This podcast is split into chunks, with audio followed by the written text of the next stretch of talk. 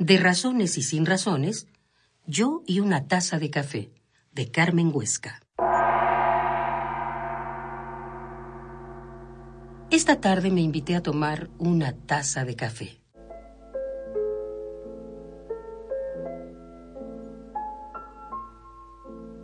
Sobre la mesa coloqué el mantel blanco, liso, la taza de porcelana, una pequeña cuchara de plata, claro, la graciosa azucarera y por supuesto una servilleta de lino. Justo lo necesario.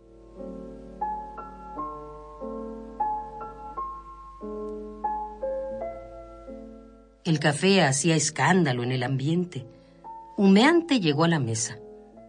Al servirlo en la taza, frente a mí, nació reflejante la superficie oscura donde se dibujaron mis ojos de otro tiempo.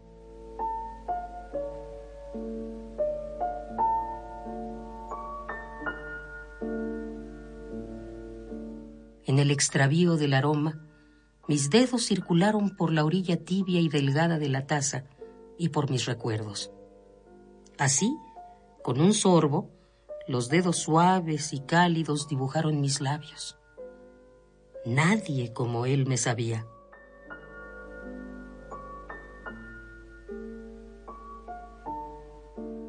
Bebí el primer trago, el primer beso, y aquel beso ahora líquido llegó, me calentó por dentro sin saber me perdí en él. ¿Y él? ¿Quién era él?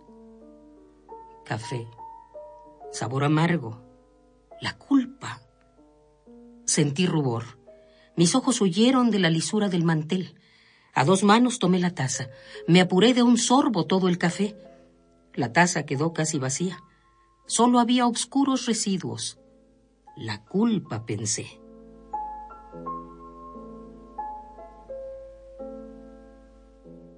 Estrujo el paño de lino, siento su aspereza, coloco la cucharita en el plato y ya de pie doblo apresuradamente la servilleta.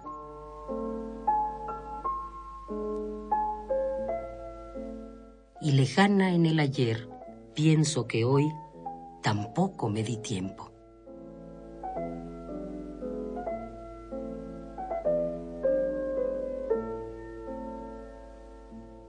de razones y sin razones.